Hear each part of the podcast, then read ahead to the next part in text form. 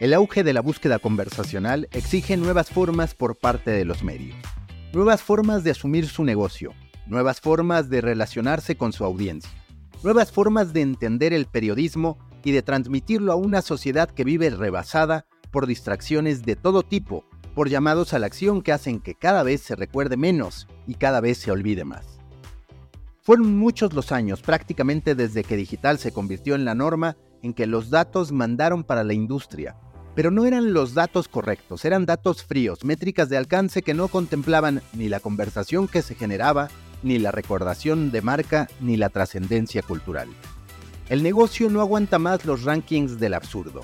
Que un medio aparezca en lo más alto de Comscore no significa que a la gente de verdad le importe.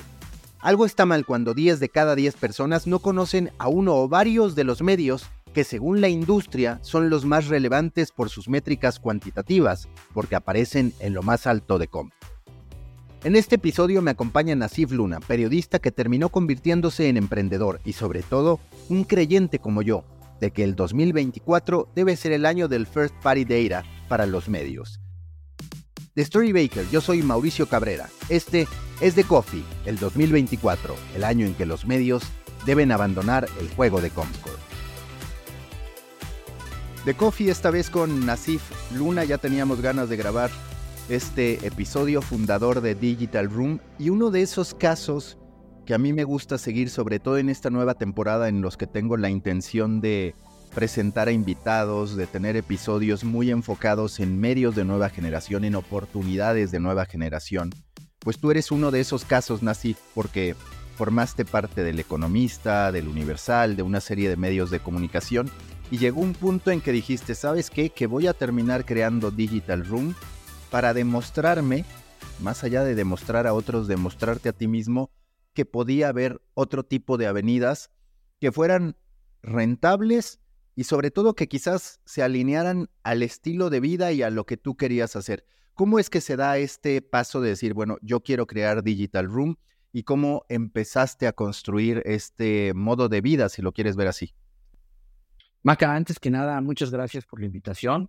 Eh, de verdad, honrado de estar aquí, de platicar contigo y encontrar siempre coincidencias más allá de, que nos gusta la birria. Eh, la, la, realidad, Maca, es que todo nace de un fracaso. Eh, yo en, en 2011, siendo director del Economista, tenía las ganas de empezar ofreciendo servicios a medios, pero no sabía bien a bien cómo era el asunto. Pero yo ya sabía que quería ofrecer, pues básicamente lo que los medios desde una oficina quizá no encuentras, ofrecerlo. Eh, pero cometí toda, hice un checklist de errores ahí.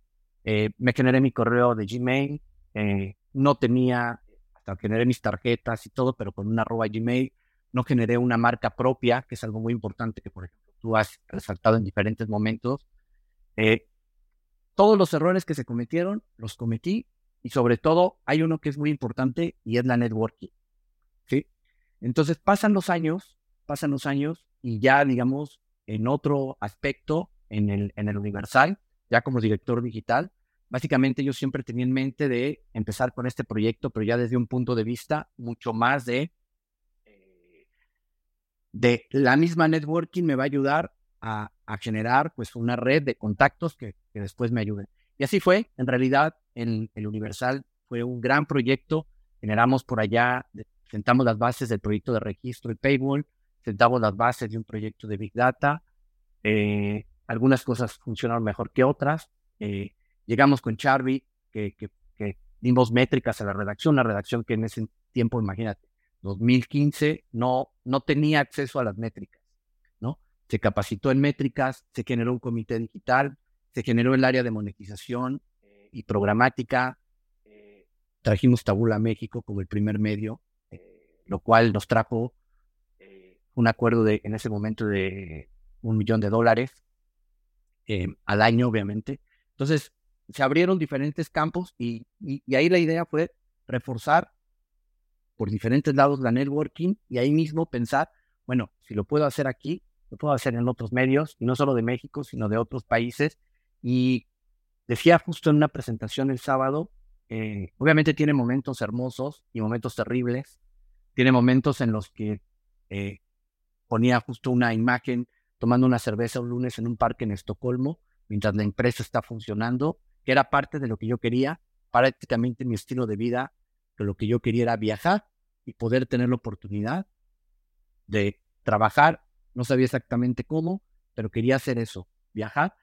Pero por otro lado, te encuentras momentos durísimos donde tienes que estar viendo de dónde pagas una nómina. Eh, entonces, la, siempre hay positivos, pero básicamente la idea inicial eh, de todo esto es, pues, tener una idea, echarla a volar, retarte a ti mismo y ver que como periodistas, yo estudié comunicación en la UNAM y maestría de periodismo digital en Barcelona, eh, y de ahí había curso de programación, que llamaba curso de programación, curso de diseño, curso de diseño, diplomado en marketing digital, diplomado. Entonces trataba de estar un poco en todo porque justamente eh, lo que quería era eh, retarme y saber que hay mucho más allá de cuando estás en un medio como el Universal, al menos en ese momento pensaba, de aquí el paso que sigue solamente es hacer mi propia marca, mi, la propia idea. Y bueno, pues es un poco eso, Maca, como nace todo. Inicia con un fracaso, con un buen tropezón.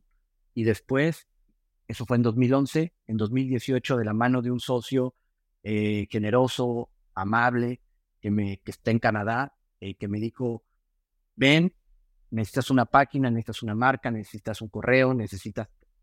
Y la verdad fue un mentor que hasta hoy a Oscar González le mando un abrazo y un agradecimiento por, porque siempre tiene que haber alguien que te diga, dale por acá. Y creo que las cosas se van uniendo. Eh, y uno de los temas, y cierro con esto, este primer punto, Maca, es, creo que una empresa, una empresa periodística nunca te da las bases de negocio como te la da una empresa como Microsoft. El pasar por Microsoft te hace ver que sí es importante la información, pero cómo haces negocio con la información, cómo haces que sea rentable. Es una perspectiva que como periodista no tiene. Tú como periodista, a mí me agobiaba la última nota, ganar la nota, eh, pero no tienes esa visión.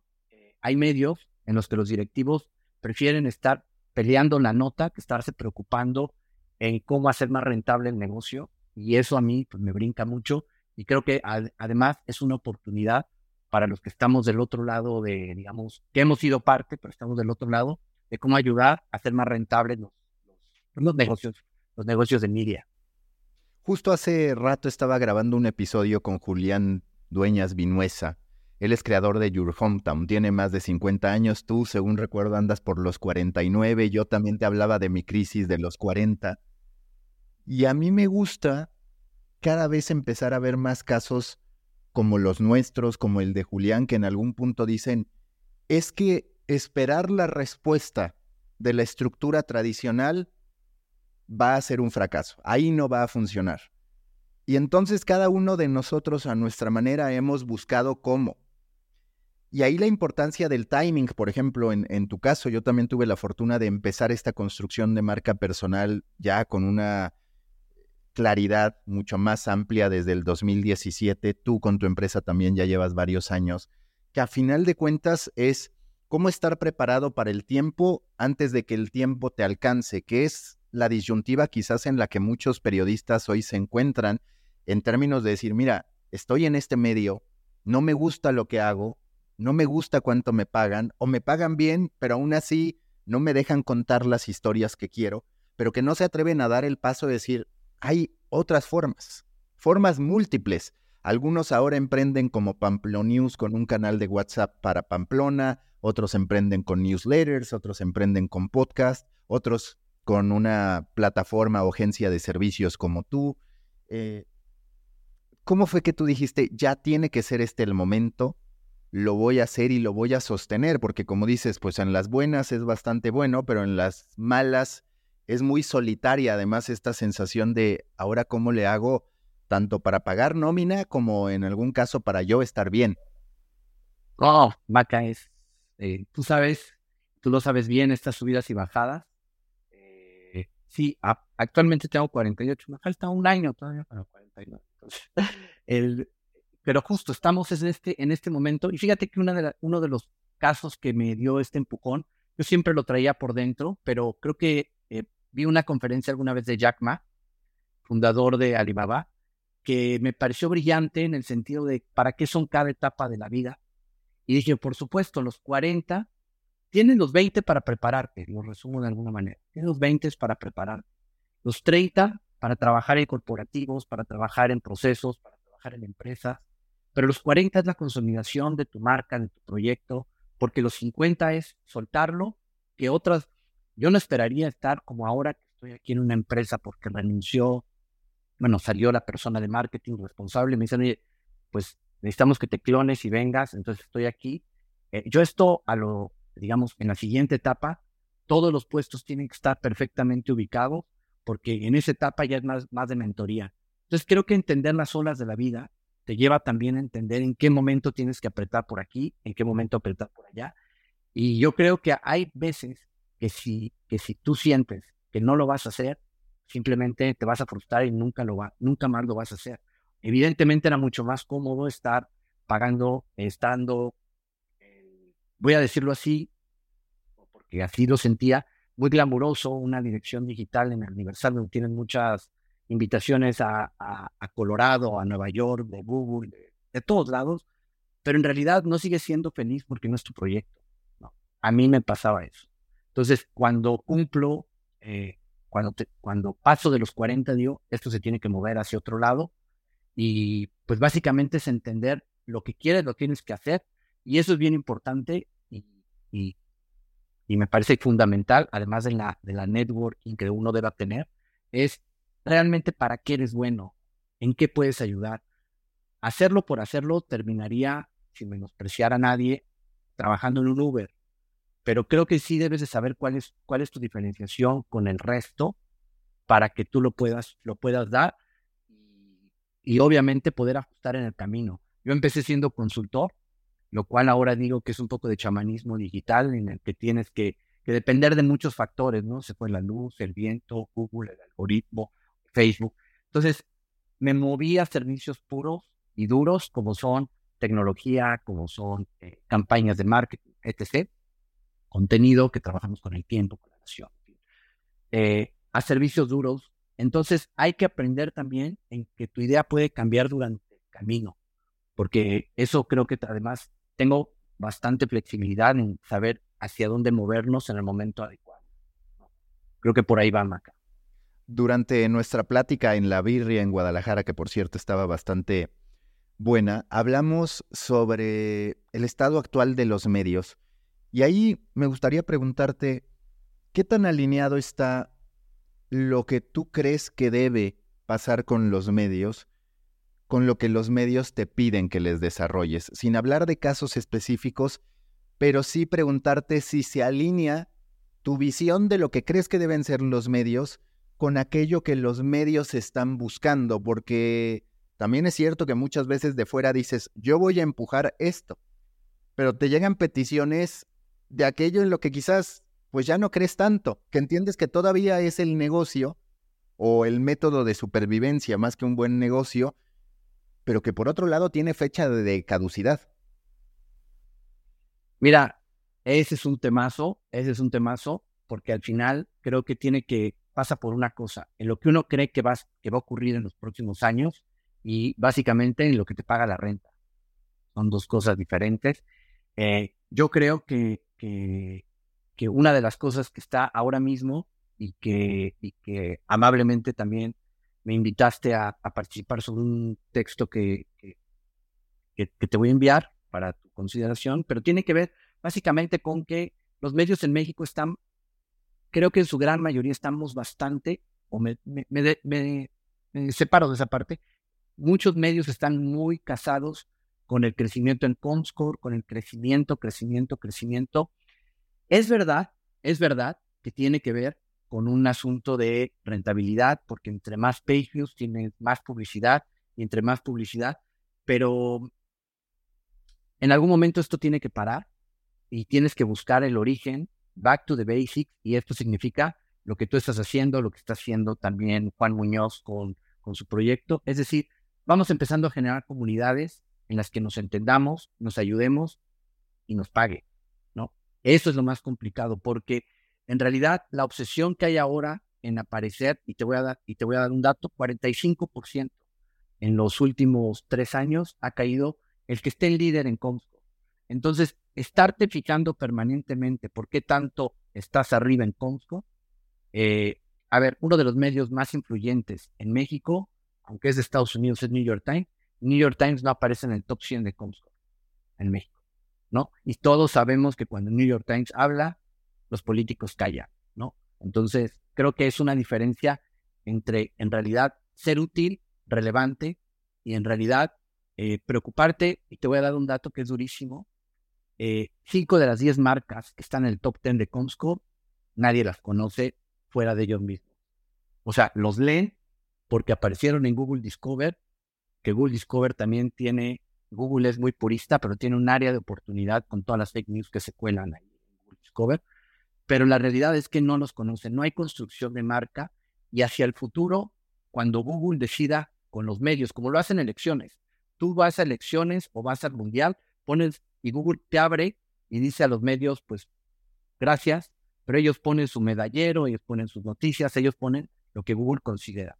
Facebook ha mostrado permanentemente su desprecio a los medios y tú desde el 2022 lo estuviste eh, comentando antes de que desaparecieran los artículos instantáneos. Lo único que queda hacia el futuro de los medios es la comunidad y es el acercamiento con, con, la audiencia. Ahí es donde creo que viene viene el paso fundamental, transformación, donde se van a quedar muchos medios porque si no apuestas por tu, por tu first party data, de alguna manera, si no eres consciente de que tus datos y tu audiencia es la que te va a ayudar a crecer, pues en este momento la carrera está, está equivocada. Y aquí hay dos puntos que quiero conocer tu perspectiva. Primero, yo acabo de dar una entrevista a José Alberto García Avilés, un catedrático español que continuamente hace contenido sobre periodismo. Y yo le decía, a ver, desde mi punto de vista, ahora los medios, tanto los nuevos como los tradicionales, necesitan menos gente, pero más talentosa. No con esto quiero decir que el grueso de la gente que está en las redacciones no tenga talento, pero sí que la maquinaria que tenemos en, la industria de los medios de comunicación se concentró mucho más en la masa que en la calidad. A ver, no tiene sentido si lo piensas que muchas veces los mejor pagados, hablando de los medios digitales escritos, de los periódicos en su momento, salvo los directivos, son los columnistas que son externos. Esos son los mejor pagados. Y teóricamente, pues los más talentosos o cuando menos los más populares. ¿Cómo asumir esta verdad si es que la compartes, entendiendo que son todavía los medios donde están la gran mayoría de los periodistas y que muchos periodistas, no por falta de capacidad, sino por falta de hábito, digamos, por no permitirles practicar a diario, y por ellos mismos también hay que decirlo, no permitirse practicar a diario con estos nuevos formatos, tendencias y demás, pues quizás tienen un rezago muy marcado cuando ahora traten de crear producto diferenciado, porque nos educaron a generar notas informativas. Híjole, Maca, temazo, ¿eh? Temazo. Y además, eh, además, es, es, un tanto dramático el caso. Eh, como, como, como te he platicado, eh, en esta parte de búsqueda de redacciones en, pues, en Editorial Televisa, en Grupo Fórmula, en diferentes medios, La Nación, El Tiempo, en fin, nos hemos encontrado con un problema que es realmente grave y es de raíz. En México se escribe mal y se lee mal. Eh, te voy a poner un dato. En Argentina es 40% de la población en México y el top 3 de Argentina tuviera mucho más tráfico que el principal de México. Es decir, hay mucho más gente que lee y por, y por no sé si sea por ende, pero es bien complicado gente en México que encontrar gente talentosa, y es bien duro decirlo al momento de escribir. ¿Qué pasa con mucha gente que entra a redacciones online? Les dicen, ahí está tu computadora, no hay editor y tú publicas solo. En realidad, nadie te enseña en, realidad a construir una buena historia, como si lo hacen, por ejemplo, medios como La Nación de Argentina, eh, que son escrupulosamente finos al momento de escribir y contar una historia. 500 palabras, debe llevar estos elementos, se cuenta una historia.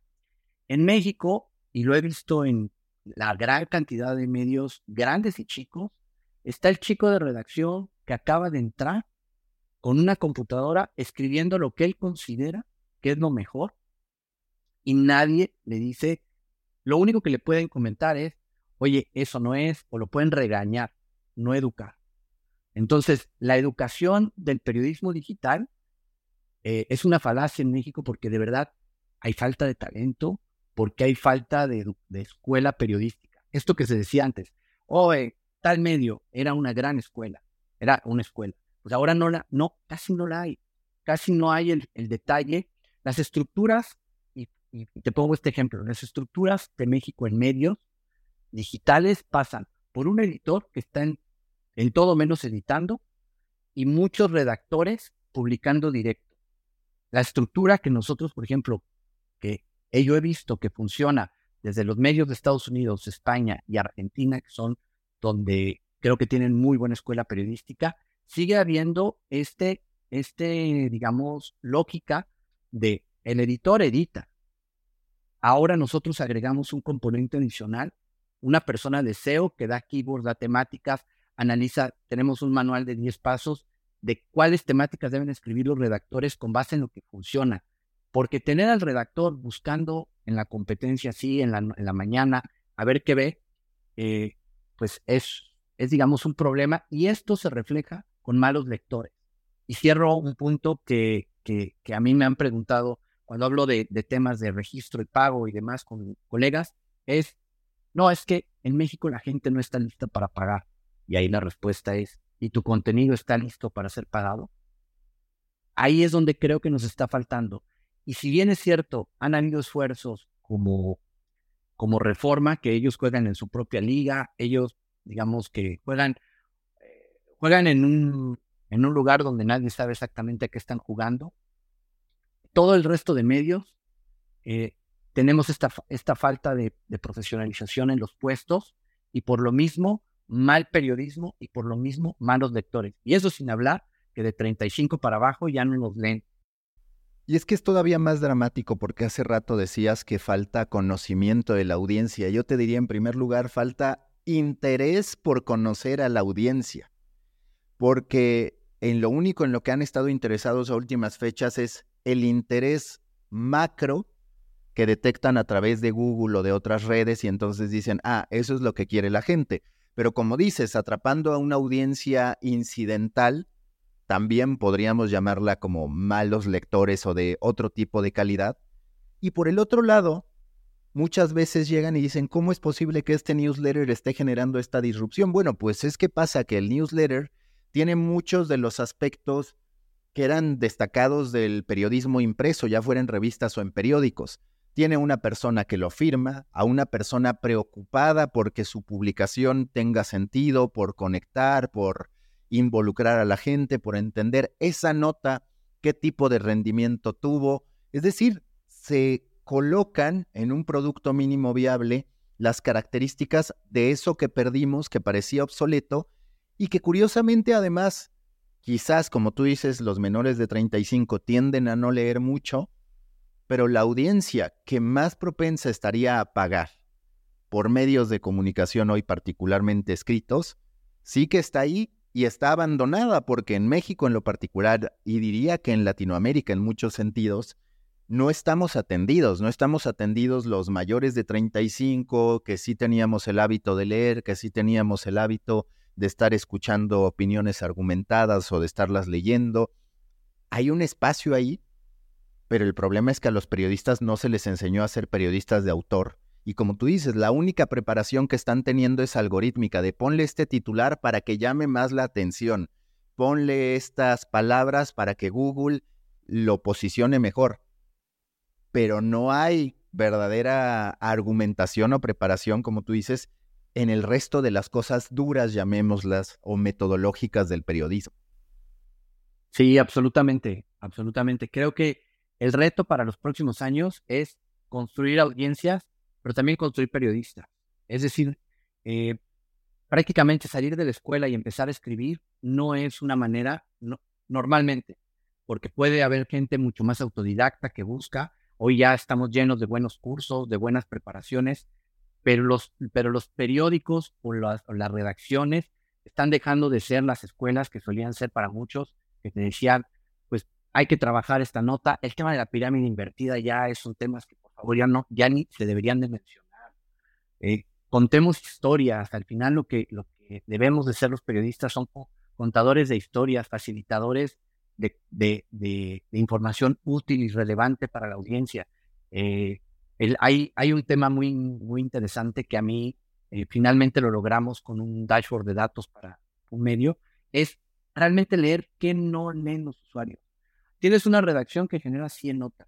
¿Cuáles son esas 20 o 30 que no leyeron? Que tienes ahí a gente a decir, bueno, aprendamos de los datos al menos y veamos en qué momento hay contenido que no se lee y que un periodista asume con los famosos assumptions, esto lo va a leer porque yo creo que es bueno. No, no, no. ¿Qué es lo que realmente tiene que leer? Y creo que ahora mismo estamos ante una oportunidad que no había antes, y es, tenemos mucha data, no nada más por, por Google 4, no por G4, no nada más por, por diferentes planes de registro, hay mucha data, hay que entenderla para entender a los usuarios eh, pero como bien dices, lo primero es que quieran entender a los usuarios y no nada más eh, querer gustarle a Google para atraer audiencia. Hay que buscar las comunidades. Ah, hay un medio que, digamos, tiene muchos años de vigencia y tiene una comunidad en WhatsApp de mujeres tan leales que le sugieren notas.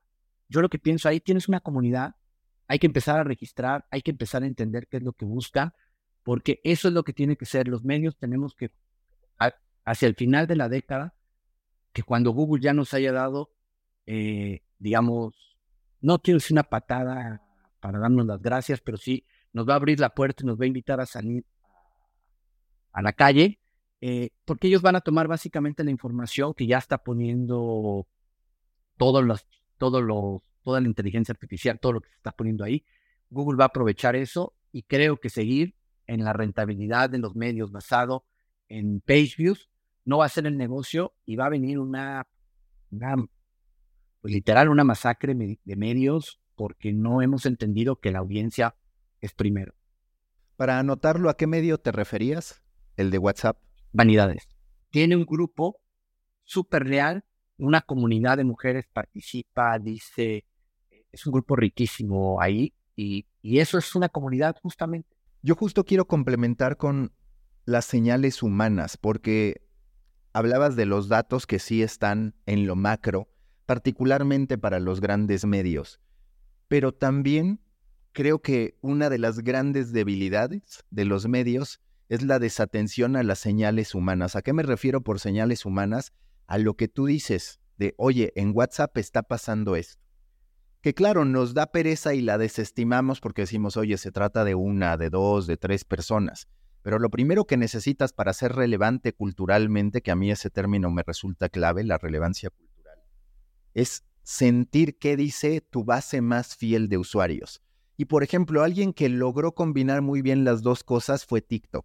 Porque TikTok es, tienes el algoritmo que te da un alcance masivo, pero muchas veces como creador de donde más extraes aprendizajes es de los comentarios, que incluso te dan temas que quieren que toques y que si tú te montas a ellos, si tú atiendes esa petición de la gente, con ellos fungiendo como una especie de editores asociados, es posible que te vaya bien. Dices, al menos hay uno, y si ves los corazones puede haber 100 más, que van a estar interesados en este video, que es algo que nosotros los medios eliminamos las señales humanas, porque en algún punto fue, los comentarios no, ¿para qué? El botón de me gusta, ¿para qué? Si vamos a tener bien poquitos comparado con las redes sociales. Las conversaciones o los foros, ¿para qué? Si nada más están peleando y me genera un problema de moderación. Nos alejamos de lo humano y nos quisimos manejar como tecnológicos sin siquiera relacionarnos uno a uno, que es por eso que el newsletter paradójicamente pues resulta tan funcional ahora. Impecable lo que comentas, Maca. En realidad, el, los medios siguen desaprovechando el tema de la comunidad, por lo, por, lo que comentas. Entonces, em, la manera de... Recuerdo unos casos de éxito que habían en el Universal, con una chica que manejaba redes sociales en la sección de opinión que pues es muy talentosa, eh, tenía que ver con contenidos que venían de los comentarios y luego hacían el contenido, lo arrobaban y de ahí surgieron, o sea, todavía era cuando Facebook era bastante, eh, digamos, receptivo con los medios, fue una cuenta de opinión que se disparó, porque básicamente era que, qué está pidiendo la gente y estamos muy preocupados en la comunicación unidireccional y no por lo que te diga, que es además una básica de la comunicación, la comunicación humana, la comunicación bidireccional. ¿Qué quieres? Te lo doy. Eh, no nada más desde aquí, desde el centro de poder, te decimos la información que debes, debes de leer. Y yo creo que eh, cerrando con este punto, el, el tema del newsletter, eh, desde New York Times como, como un ejemplo siempre de éxito en este, en este tipo de estrategias, hasta diferentes creadores como, como, tú, como el mismo Pepe Cerezo, eh, diferentes esfuerzos que hay en España, en Argentina. La realidad es que el newsletter te vuelve a acercar y si puedes ver qué es lo que más le gusta al usuario ahí, de los que están leyendo, pues se puede hacer una comunidad bastante, bastante rica. Y, y ese es otro, eh, digamos, ese es otro tema del desgano que se tiene por acercarse a la, a la audiencia, pero a su vez la oportunidad para que lo haga. Y a ver si coincides, esto ya es para cerrar. Hoy me puse a pensar mucho porque he estado entrenando a mi propio GPT, a mi maca de inteligencia artificial.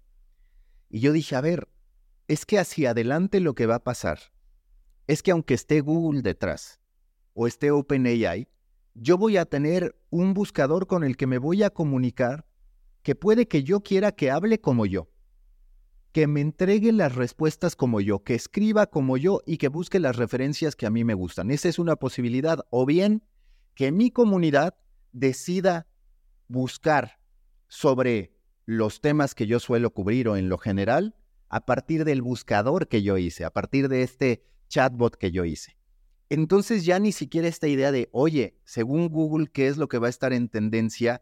Por fuerza se va a mantener por mucho tiempo, aunque sea en una búsqueda conversacional. Porque si esta parte de los GPTs individuales o corporativos funciona, cada quien va a consultar esta consolidación de información con conocimiento, con opinión, con asesoría en sus respectivos chatbots. Y quizás estará la tecnología de Google o de OpenAI o de otras, pero al final estará absolutamente customizado. ¿Qué opinas sobre esa perspectiva que tengo de decir, bueno, es que tal vez habrá quienes un día decidan, yo voy a buscar en el buscador Nasif Luna, y sí está ChatGPT detrás y está este, pero yo quiero que Nasif Luna sea el que me acompaña 24/7 en todas mis tareas. No, pues está buenísimo. La verdad es que una de las cosas, Maca, y que además siempre es como, es como bueno escucharte y, y conversar contigo, es que retas a estas ideas que en realidad, si atas cabo, tiene todo el sentido, porque en realidad, si tú entrenas una, una tecnología, puedes hacer que ese, ese robot o esa tecnología, eh, ¿qué haría, por ejemplo? ¿no? Puedes tener uno al, grado de que haya un Maca, haya un Messi para ciertas cosas, haya un, eh, un José Luis Borges en otra cosa. Entonces, te empiezas a, te empiezas a adecuar de qué haría así como estaba el libro de David Jarvis, eh, What Google Do. Entonces le preguntas directamente, ¿qué harías tú en esto? ¿Qué harías tú en esto? Y que puede ser interesante porque una de las cosas que pasaban con, con, IBM y, y Watson era básicamente esto que comentas. Es Watson estaba ahí junto con el médico, no para resolverle su tarea al médico, sino para tener una doble validación de lo que opinaba. Le preguntabas a o, abogados que había un caso, eh, oye, hay esta, esta sentencia, esto, esto y esto, eh, ¿qué opinas?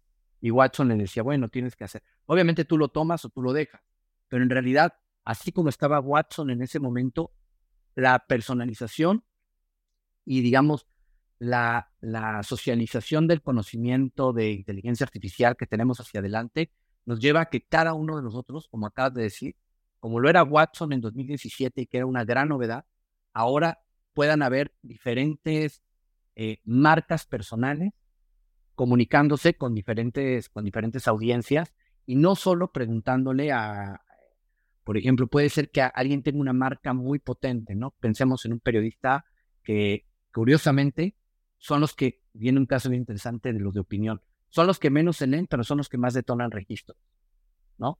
Entonces, ahí es el ejemplo.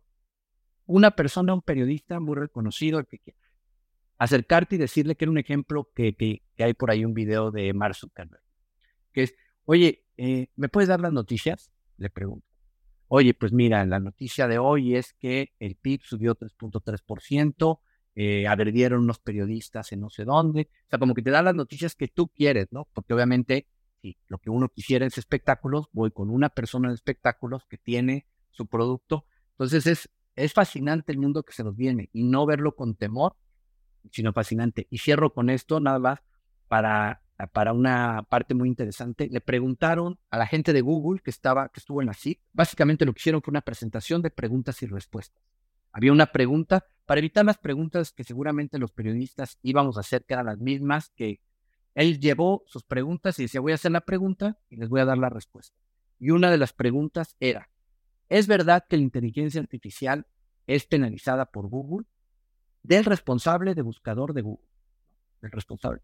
Y dijo, no, mientras sea útil y sea relevante, si es hecha por humano o si es hecha por inteligencia artificial, para Google es lo mismo, ¿no? Entonces, ¿qué nos quiere decir esto? Que, que no hay que satanizar, está hecho con inteligencia artificial. Si es una buena historia y está construida y tú le enseñas al robot a hacerlo bien, pues vamos, no le veo ningún problema y mejor pensemos cómo los periodistas se profesionalizan, nos profesionalizamos en otras áreas que no sea solamente pues escribir en una redacción que no tenemos ni pies ni cabeza. Con eso cerramos, Nasif. ¿Dónde te puede encontrar la gente? Pues básicamente en LinkedIn, Maca. Estoy ahí como Nasif Luna. Creo que es el, canal para esta. Hay que entender a la audiencia, hablando de audiencia. Creo que el canal para adecuado es, es, es, ahí. Y en mi correo, bueno, es obviamente nasif, arroba digitalroom.tech. Y pues ahí, ahí estamos. Y pues muchas gracias, Maca, por, por la invitación. Siempre un gusto charlar contigo.